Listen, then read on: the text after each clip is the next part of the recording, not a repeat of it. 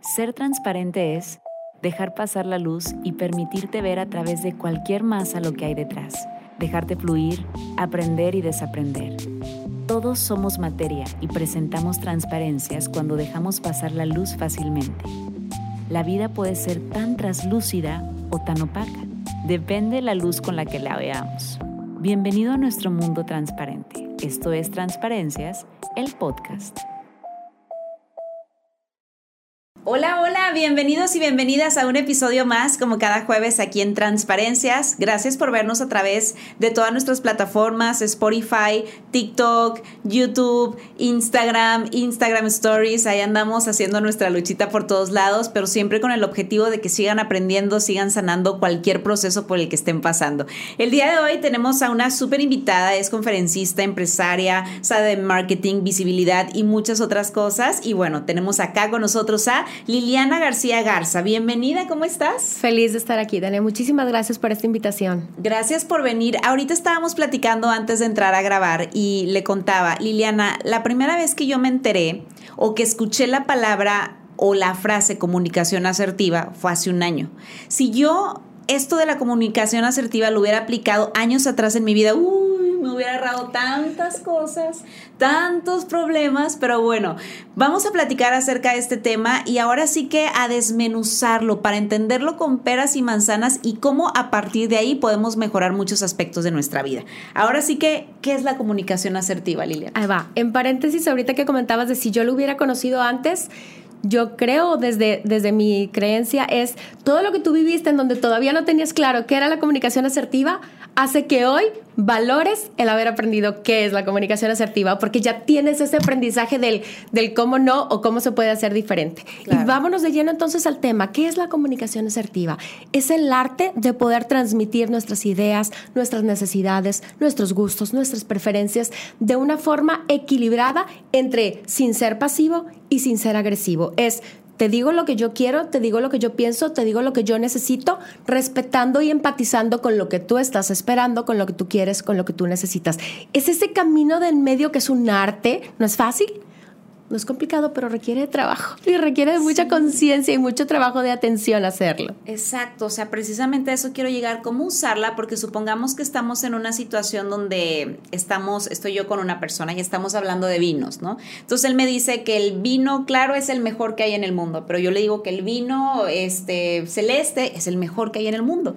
¿De qué manera me puedo comunicar de manera asertiva sin herir sus sentimientos, sin entrar en un tema de vamos a pelear, ¿no? Porque ya de pronto o sea, a partir de que estás debatiendo puede llegar el, tonito de, de pelea.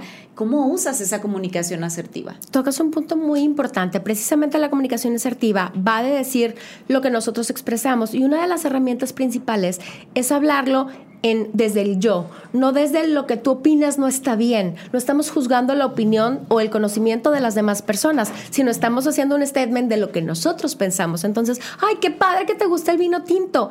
En lo personal, prefiero el blanco. Y si te fijas, elegí la palabra prefiero. No estoy diciendo que mi elección es mejor. Okay. Un, ejemplo contrario sería, es, que el vino que te gusta a ti es chafo, es que no es bueno. ¿Sí me explico? Entonces, no estoy tocando ni tu opinión, ni siquiera a aquello de lo que estamos hablando. No estoy hablando de mejor o peor, estoy hablando solo desde mi opinión, pero no me estoy callando, callada de, ah, ok, qué bueno que tú opinas eso y viene el mesero y trae el vino que no querías. Sí, simple y sencillamente estás dando tu opinión de una manera genuina, equitativa, sin herir los sentimientos de nadie más. Qué importante. Con este ejercicio de escucho lo que tú me estás diciendo, valido lo que me estás diciendo y después te doy mi opinión con una frase que empieza con yo, con mí, desde mi persona las frases del yo. Ok, ¿y qué pasa, por ejemplo, si yo uso esta comunicación asertiva al momento que le digo a la persona, yo prefiero este vino, ¿no? Y esa persona a lo mejor no está preparada mentalmente para decirme, pero ¿por qué tú lo prefieres? O sea, ¿qué se hace ahí? O sea, ahora sí que dejas el tema, dejas que la persona se pelee sola o tú sigues comunicándote de manera asertiva. Los pleitos normalmente son como los regalos. Tú sabes si lo recibes o no lo recibes. Normalmente tratamos de, ojo, pero una cosa es evitar el conflicto y otra cosa es dejar pasar el límite. Hay que escoger como esas batallas. Si la elección que están haciendo, ahorita estamos hablando de un vino, puede ser algo más trascendente. Si la elección que estás haciendo daña tus límites personales, definitivos. O sea, la asertividad va ante todo y es, ¿sabes qué? No me apetece ese vino ¿Tienes algún problema? Yo prefiero tomar el vino tinto, yo prefiero tomar el vino X, el que estés eligiendo. Pero sí es importante marcar la línea cuando esas decisiones te afectan o no te afectan. Y de nuevo, ahorita estamos hablando del vino, pero lo mismo sucede en relaciones interpersonales en todo. A veces vamos dejando pasar, Tania, pequeñas cositas que sentimos que ah, no pasa nada. Oye, ¿qué película vemos? La que tú quieras. Oye, ¿a qué restaurante vamos a comer? No, no, a donde tú quieras. Oye, refresco de tal o tal, el que tú quieras. Y se nos van sumando los el que tú quieras y en un momento tronamos, explotamos. Y a veces la razón en ese, o sea, a simple vista es, pero ¿por qué te enojaste por esto? Porque agarré esta botella y la moví. No es el mover la botella, no es lo que escogí en este momento, es la suma de toda la falta de asertividad que uno tuvo que te fue demeritando, que te fue haciendo sentir mal, que te fue haciendo sentir como si no fueras valorada y cualquier cosita después te hace explotar. Por eso es tan importante la comunicación asertiva en el tema de las relaciones interpersonales. Nos ayuda a mantener una posición equilibrada, a sentir más paz, a sentir esa confianza, a sentir autoestima, porque cualquier desequilibrio, ¿sabes? Es como la injusticia presente y un sentido de desbalance que a la larga afecta mucho las relaciones. Yo creo que una de, uno de los problemas más grandes de todas las relaciones es que no hay una comunicación asertiva. Diste en el clavo y tal cual lo dicen los expertos y los autores. Si tú preguntas como cuál es el meollo de las relaciones interpersonales, es justo eso que estás diciendo, Tania, la comunicación, la capacidad de comunicación y pues cuál es la comunicación más efectiva, la comunicación asertiva. Si dominamos eso, tenemos, digamos, una ventaja, una mano arriba en el tema de relacionarnos sanamente con las demás personas, familia, trabajo, vecinos, quien me digas. En cualquier relación, la asertividad va por delante. Claro, bien es cierto que todo lo que vives en el camino y en el proceso te van formando en quién eres y demás, pero si aprendes antes esto, o sea, yo por ejemplo lo pude haber usado con mi papá en su momento, ¿no? Antes de vivir como esta, esta crisis o este distanciamiento que en su momento tuvimos, o con mi expareja, ¿no? De que, a ver, yo, por ejemplo, me acuerdo perfecto que cuando yo me embaracé, yo vivía en Ciudad de México. Y pues yo quería seguir viviendo en Ciudad de México porque pues allá estaba mi sueño, ¿no? Mis anhelos. Y pues para él fue como que no, pero ahorita mi trabajo es el seguro, nos vamos a Monterrey, entonces fue como que, ok y me quedé como con eso que ya después explotó y después salió, ¿no? Pero si a lo mejor yo hubiera dicho, oye, ¿sabes qué? ¿Qué tal si un tiempo probamos primero aquí y si no nos va bien, nos regresamos, ¿sabes? O sea, muchas cosas hubieran cambiado con mi papá, con mi mamá, con mis hermanos en antiguos trabajos y demás, pero no nos enseñan a comunicarnos de manera asertiva, Liliana, y ese es otro punto. ¿Por qué nos enseñan a, a comunicarlos de manera tan así? Sabes que va un tema de cultura. O sea, la asertividad, si bien el concepto es como universal, o sea, la definición va igual en todas partes, lo que cambia es la forma en la que la asertividad es percibida y la forma en la que nos socializan para ser o no más o menos asertivos. En nuestra cultura latinoamericana y mexicana, somos muy poco asertivos, no se nos da. Eh, los sociólogos y los sociolingüistas hacen el estudio de que los mexicanos normalmente preferimos evitar el conflicto, valoramos más el amor que el poder, le damos un valor muy fuerte a la familia y le damos un valor muy fuerte a sentir respeto por una persona que es mayor o que es familia, incluso si no hay una relación afectiva. Fíjate qué importante. O sea, a veces sentimos el mm, dominar o ese poder o ese tener que decir que sí a una persona solo porque es el tío, el papá o quien sea, aunque eso nos afecte emocionalmente. O sea, los mexicanos así lo tenemos. A diferencia de otras culturas, las sajonas o las europeas incluso, en donde, oye, bien fácil, fíjate en otras personas de otras nacionalidades, no, Oye, ¿quieres? No, no, gracias, no, no tengo ganas. Sin ese sentido de culpabilidad o de bagaje emocional de voy a ser la peor del mundo porque dije que no ir a una fiesta, voy a ser la peor del mundo porque le dije que no a mi papá que tenía un compromiso, lo que me digas. Los mexicanos no nos educan para ser asertivos. Afortunadamente estamos cambiando. Está viendo en, en estas nuevas generaciones esa mayor conciencia, ese despertar, ese incluso empoderamiento de decir, oye, esto tiene que cambiar. Y entonces esa figura que teníamos muy de, ya sabes, ese programa así todo dramático de las mujeres aceptamos todo porque pues no hay que hacerla de bronca con nadie, estamos modificándolo y eso a mí me da muchísimo gusto, la verdad. Sí, que es lo que hablábamos ahorita antes de entrar a grabar, que lo preguntaba mi prima de qué onda con la reprogramación, O sea, de qué manera podemos reprogramar nuestra mente porque, por ejemplo, a mí de manera muy personal me cuesta mucho decir que no. Yo con todo mundo quiero quedar bien, entonces, ¿vas a la playa? Sí, ¿vas a la cena? Sí, sí, sí, y al final del día yo quiero estar en mi casa viendo Netflix, la verdad. Claro, pero fíjate de dónde viene, lo dijiste en clave.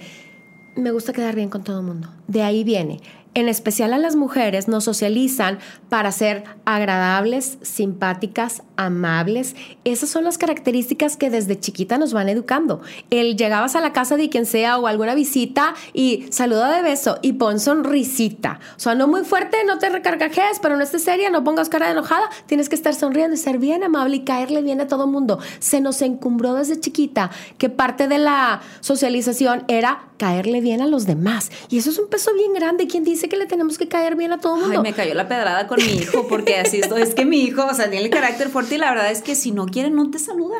Oye, pueden ser educados, pero la educación, sí me explico, a veces casamos la educación con la falta de asertividad o el exceso de amabilidad o de cortesía o incluso de sumisión o abnegación. De aguántate porque pues, no le digas nada para no hacer bronca por ahí. O ve y saluda. O di que no cuando quieres decir que sí. O di que sí cuando quieres decir que no. Qué difícil. A la mayoría nos educaron así. Se van a identificar de, de nuevo, llegabas a la casa de quien sea y ¿quieres un vaso con agua? No, no, gracias. Y a lo mejor te estabas muriendo de sed. O decías eh, al revés, oye, ¿quieres esto? Y sí, sí quiero, cuando, cuando no tenías ganas de ir. A un compromiso, a un evento, a una fiesta, lo que sea. Nos estamos liberando, estamos aprendiendo a que cuidarnos no quiere decir que seamos malas personas. Y ahí yo vi un punto de inflexión, no sé si tú concuerdas conmigo o compárteme tu opinión. A raíz de la pandemia, valoramos bien diferente el tema de tener que cumplir. Claro.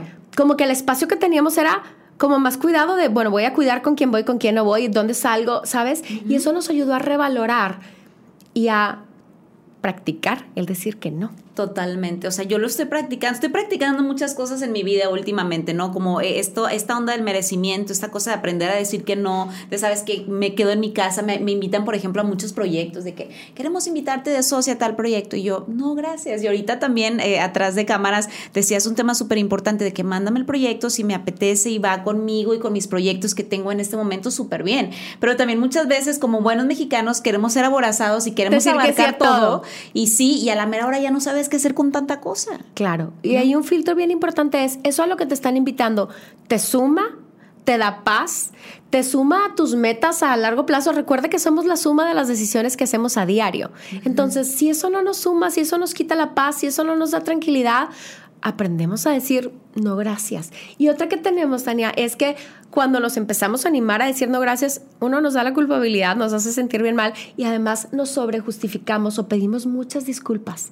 Tenemos mucho lenguaje de disculpa de, o invitamos barras. Ay, no, porque mi hijo se enfermó, ta, ta, ta, ta, ta, y empezamos como a invitarnos una historia cuando tan fácil sería valoro mucho, porque de nuevo, la asertividad no es quedar mal, es me encanta el plan, se oye bien padre, se oye bien divertido, les va a ir bruto hoy me voy a quedar a descansar, estoy bien cansada. La verdad. Se vale. Claro, la puritita verdad, ¿no? Así de, oye, qué padre que me invitaste, gracias por tenerme presente, gracias por pensar en mí. El elemento empático ahí sigue. No es que no me caigas bien ni que yo no te caiga bien, ahí está, cuido la relación pero respeto mis necesidades y hoy sí me voy a dormir temprano, estoy bien cansada. Sí, totalmente, pero muchas veces pasa que el otro, o sea, que cuando empiezas a practicar como esta asertividad, ¿no? A lo mejor el otro no la está practicando y es, ay, qué sangrona, qué sangrón, no, ya no la inviten porque ya nunca quiere a ningún lado, no la inviten porque me contestó de muy mala manera que no quería, entonces, híjole, y estás como en esta línea de... De convincita. Sí. Puede llegar a suceder, pero en la experiencia te digo que son los menos y quien quien decida cómo quitarte de sus planes porque empiezas a ser asertivo, pues no era tan buena adición a tu círculo social. Entonces, cuidar como le decimos, porque no lo vamos a decir sangrona, no lo vamos a decir en mala onda, no lo vamos a decir enojado ni fastidiado, lo vamos a decir desde un punto de vista de la asertividad, que estoy siendo generosa y te estoy compartiendo desde el amor cómo me siento, en qué, qué momento de vida estoy pasando ahorita y agradeciéndote la invitación pero no gracias. Exactamente. Ahora, quiero llegar a una pregunta súper importante, o sea, que va tanto para hombre como mujer, pero este tema de la asertividad, conforme más sabes y conforme más lo practicas, pues más se te presenta en tu vida, o sea, empiezas a conectar con personas igual de asertivas o asertivos que tú, ¿no? Correcto. Entonces yo me acuerdo que estaba este, platicando con, con un amigo y le dije de que, oye, vamos a salir a una obra de teatro, te invito. Y me dijo, no, no quiero. Bueno, me ofendí, me ofendí, fue como que algo hice mal, si no, ya no quiere salir conmigo, ya no me quiere, o sea, y después me dijo, no, no quiero, estoy cansado, ve tú. Y fue como que, güey, está siendo súper directo conmigo, nadie había sido tan directo. pero no estamos acostumbrados. Y otro un mecanismo que utilizamos mucho los humanos, eso no es nada más cultural, es todos, se llama awfulizing, que quiere decir le damos la peor interpretación, o sea, lo más terrible de la interpretación a todo. Oye, estás en el salón y la directora entra y tipo, Tania, por favor, venga. Y todos, uh, como que pensamos de, ahí viene el regaño, ¿no? Oye, el jefe te habló, ¿qué hice, qué hice, qué hice? Sí. Mi amorcito te dijo, oye, quiero hablar contigo en la noche. Y empiezas a pensar, ¿qué está pasando? Me va a cortar. O sea, tendemos a siempre elegir la peor interpretación de las cosas. ¿Qué fue lo que pasó en ese momento? Tú dijiste la peor interpretación, yo algo la regué, algo hice mal. ¿Qué pasó? Se enojó conmigo. No, y empiezas a hacerte una lluvia de escenas y empiezas a, recordar cada momento que viviste con esa persona para ver en dónde te equivocaste. Está heavy, está heavy entonces por eso quiero llegar a esta pregunta. ¿Existe entonces diferencia en la manera en que percibimos a una mujer asertiva en comparación a un hombre asertivo? Es un tema súper fuerte, Tania, porque la respuesta es sí, sí hay diferencias. Ahí te va. Hay incluso estudios de Harvard. Pusieron en un salón de clases, hay un estudio muy famoso de, de la Universidad de Columbia, en donde el mismo caso de vida de, oye, una persona muy exitosa, muy asertiva, con este como historia de éxito de vida, en un, a la mitad del salón le dieron el nombre de mujer, a la otra mitad del salón se lo dieron el mismo caso, la misma historia con nombre de hombre. Ok.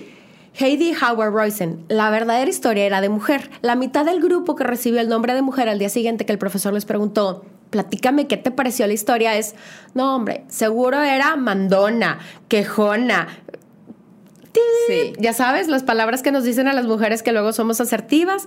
No me encantaría, o sea, no, no quiero trabajar con esa persona. La otra mitad del salón que recibió la del hombre es claro, súper asertivo, súper buen líder, decidido. Me encantaría trabajar para esa persona. Wow. Sí. Entonces, sí, estamos más acostumbrados porque así nos socializaron de nuevo a que los hombres son asertivos, los hombres son decididos, los hombres son determinados, los hombres son líderes.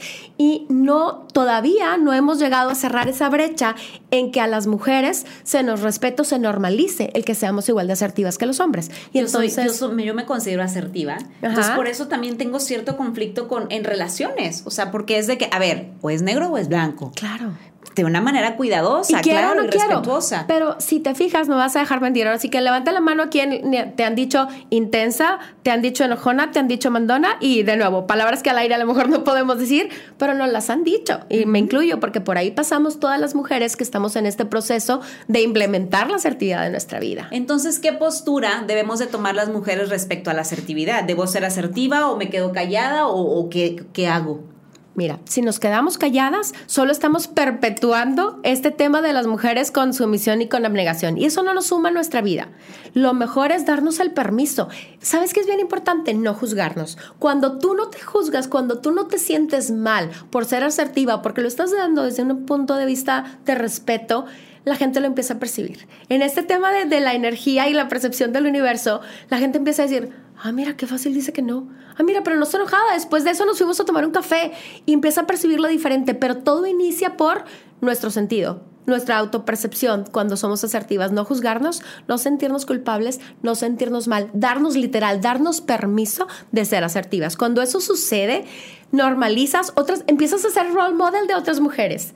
Empiezas a normalizarlo con hombres y mujeres de, oye, se podía decir que no, mira qué padre. Y empiezas a aprender y se empieza a generar, o sea, es contagioso. Y ojalá eventualmente, pues muchas más personas seamos asertivas. Sí, y digo, nos escuchan muchas mujeres, la mayor, la mayor parte que nos escucha son mujeres que están dentro de una relación, que van a iniciar una relación. De verdad, pongan atención en esto. O sea, si nosotros aprendemos a utilizar esta comunicación asertiva, de manera asertiva, válgame la redundancia, híjole, de verdad muchas cosas empezarían cambiando por nosotros, o sea, todos estos, a lo mejor traumas, cargas emocionales, muchas cosas que traemos se pudieran ir yendo poco a poco si realmente utilizamos esta comunicación con todos, con tu mamá, de que, oye, mamá, no te puedo llevar hoy a los niños porque me queda lejos y no alcanzo el tiempo. Claro, traigo la agenda comprometida, tengo tal, de con los jefes, o sea, todo es, no es decir no, por ejemplo, con tu mamá, vamos a usar ese ejemplo que te pide que la lleves en la tarde a algún lado y esa tarde tú traes una vuelta. Mami, hoy en la tarde ya traigo agendada porque tengo una vuelta con los niños.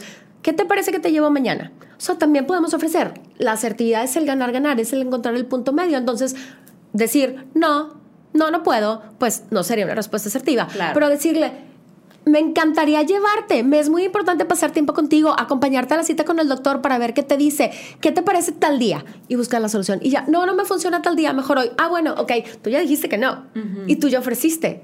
una alternativa. Todo es está en cómo lo Todo, todo. El ejemplo que te dábamos eh, hace rato antes de empezar, el jefe, oye, un proyecto nuevo y estás tú ya súper saturada y si le dices que si te vas a quedar hasta las 11 de la noche. Claro que sí, qué padre que me invitas, me gusta que me tomes en cuenta para el proyecto. ¿Qué te parece que tenemos una junta y revisamos las tareas en las que estoy involucrada ahorita para ponerle prioridad y ver cómo acomodamos los tiempos? O sea, yo voy a mantener mi balance, mi tiempo, estoy diciéndote que sí, pero vamos a ver el cómo sí. Y en todo. O sea, la forma de asertividad es encontrar ese cómo sí. Ok, me encanta. Pero hay que practicarlo, ¿eh? Sí, es una cosa de todos los días, digo, porque hay que practicarlo con los hijos, hay que practicarlo con, con, la persona que te ayuda en casa, con todo el mundo. Algo que te quiero preguntar es, este, la, la comunicación asertiva se trata de decir las cosas de una manera directa, empática y sin herir clara, ¿no? Pero ¿qué pasa con el si te lo tengo que pedir ya no lo quiero, ¿no? Porque típico en nuestra cultura de que, ah, es que ya te dije cómo quiero las cosas, ya no quiero. Supongamos, estamos en una relación de pareja y tú eres súper como sentimental, detallista y te gustan los detalles demás y tu pareja no lo es. Entonces hablas con él directamente y le dices, oye, pues me gustaría que de vez en cuando me traigas un ramo de flores. Al siguiente día llega el güey con un ramo de flores. Ah, pero ah, ya, no, porque te lo pedí. o sea, ¿qué pasa ahí? Es uno de los paradigmas que también tenemos mucho las mujeres, en donde de repente no hay congruencia. Queremos las cosas, pero es como si perdieran validez cuando las pides. Y entonces eso está peleado con la asertividad. ¿Por qué? Porque decimos, oye, y hay pleitos al respecto, Tania, ¿no vas a Sí, sí, claro, claro. ¿Dónde cenamos? ¿Qué se te antoja cenar? No, lo que tú quieras. Y en tu cerebro realmente estás pensando él, es que él ya sabe que a mí me gusta la pizza, entonces, o el sushi, ¿por qué no me está diciendo que vamos a cenar a mi lugar tiene favorito? Que adivinar.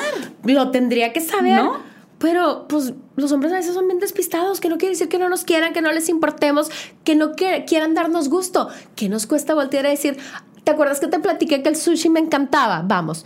Y si digo, oye, ¿te gustan las flores? Y al siguiente llega con flores, muchas gracias. ¿Por qué? Porque el, el, alegrarte, el dar las gracias, le va a hacer un positive reinforcement, que es un refuerzo positivo de la conducta. Y entonces esa persona ya va a tener mentalmente, ah, la hice feliz.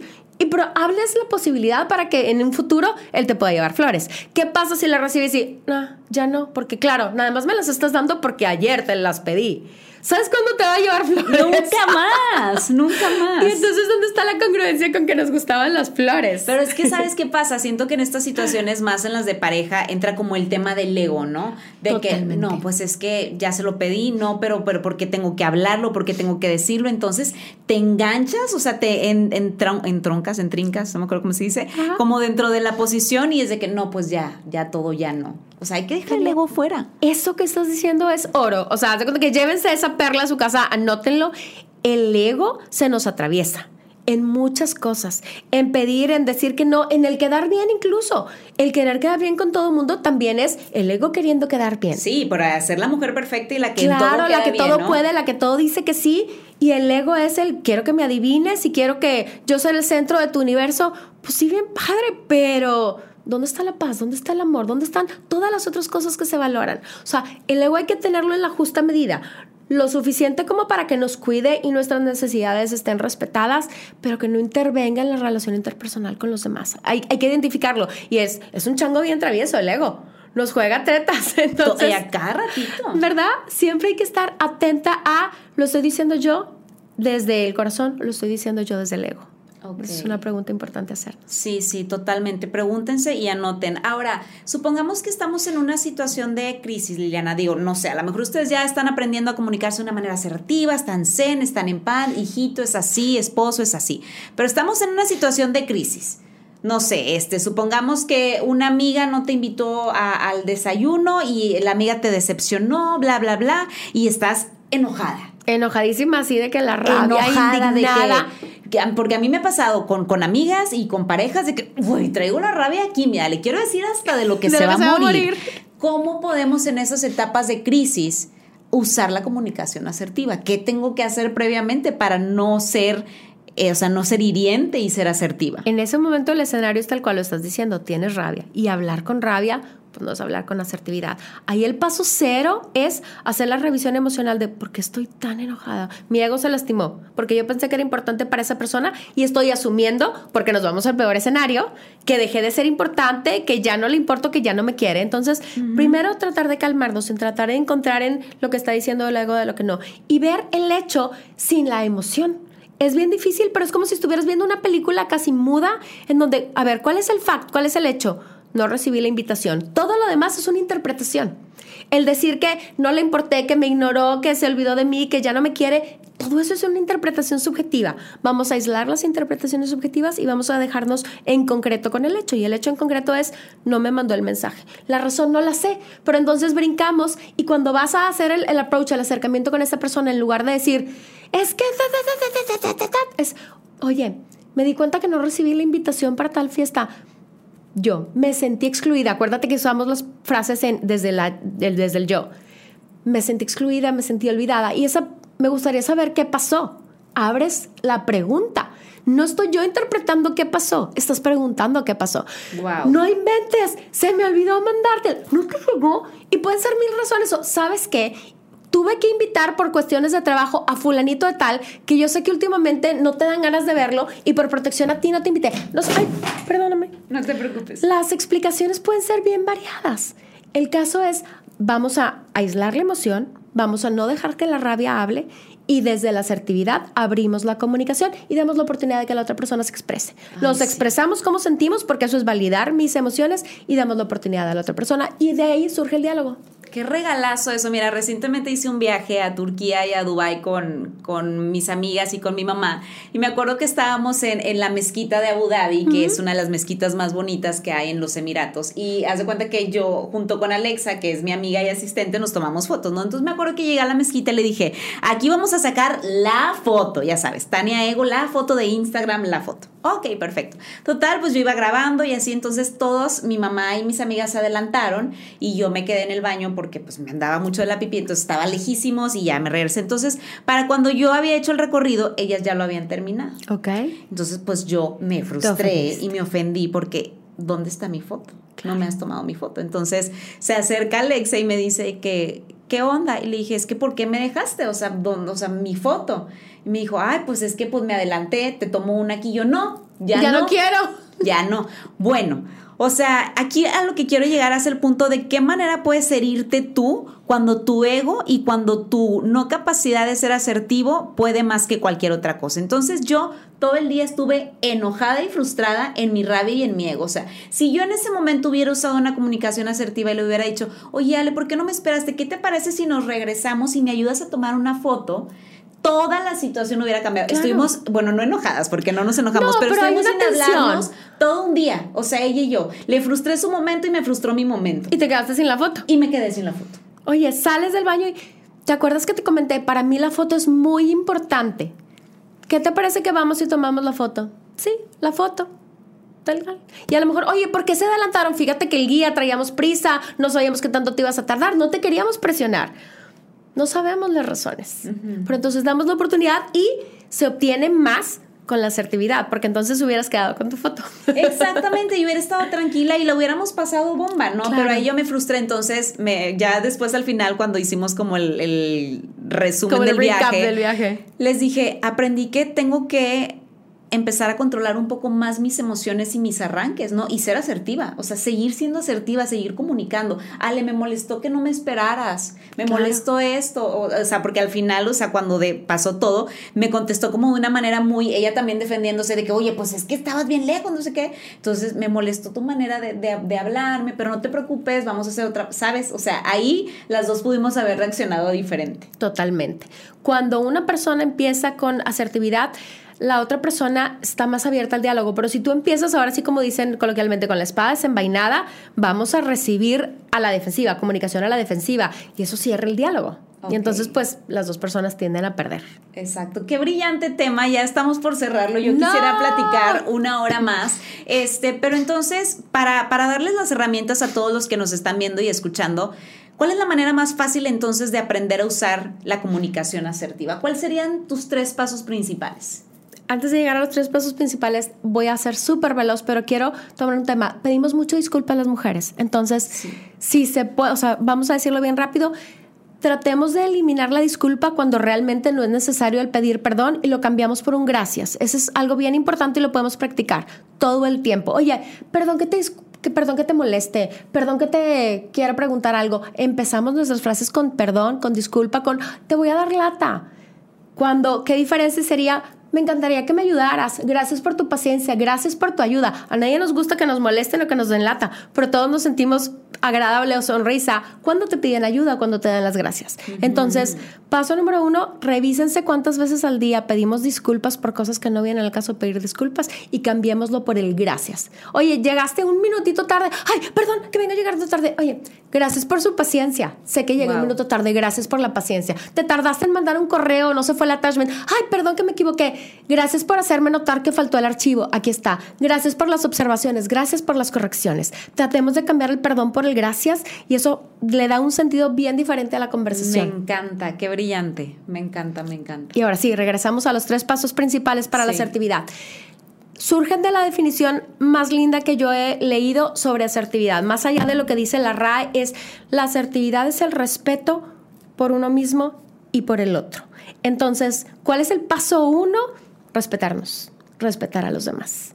Respetarnos es conocer nuestros límites, qué nos afecta, qué no nos afecta, qué nos gusta, qué no nos gusta, y sin culpabilidad, desde un punto de vista tranquilidad y ecuánime y objetivo, decir las cosas. Dejamos a un lado las emociones y decimos que nos gusta y que no nos gusta sin sentirnos mal al respecto.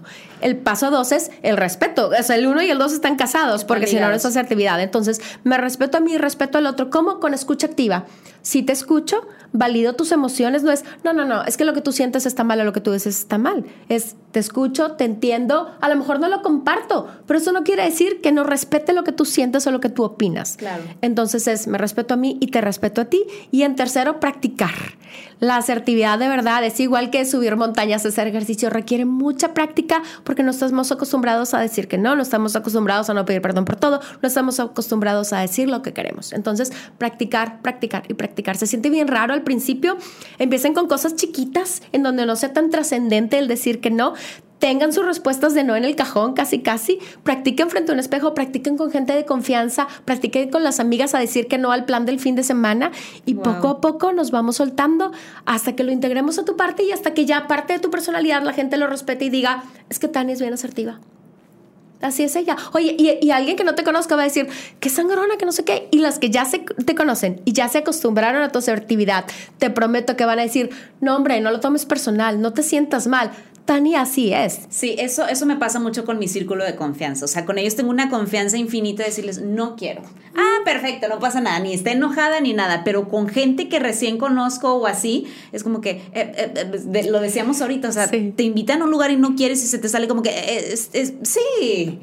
¿Y quieres decir que ¿Y quieres decir que no? ¿No? Claro. Entonces hay que practicarlo definitivamente. Literal nos recomendaba, eh, pongan sus frases en el cajón, escríbanlos cuando quieres decir no, cuando quieres decir que sí, cualquiera de los dos. Totalmente, hay que practicarlo, hay que escribirlo y por ahí nos vamos con esos tres puntos para ser más asertivas. Exactamente. Muchas gracias, Liliana. Por favor, compárteme tus redes sociales, donde pueden contactarte. Es conferencista, les digo, puede asistir a cualquier empresa, lugar o así, a llegar con toda su sabiduría, porque no solamente toca este tema, sino muchos otros. Así que cuéntame de ti. Encantada de verlos. En todas las redes sociales estoy como Liliana García Garza. De hecho, si entran al Instagram el día de hoy, puse un link en mi bio en donde hay un post especial con todos estos ejemplos de en lugar de decir esto, puedes decir esto. Que venía mucho el tema con, con el capítulo de hoy. Entonces, pues bueno, encantadas de tenerlos en mis redes sociales. Dudas, comentarios, invitaciones a participar, encantadísima. Pues muchas gracias por esto y que sea el primero de muchos otros podcasts. Que Feliz de estar contigo. Ha sido un momento muy agradable compartir experiencias. Igualmente, muchas gracias Liliana. Y bueno, yo soy Tania Rendón. Nos vemos y nos escuchamos el siguiente jueves. Bye bye.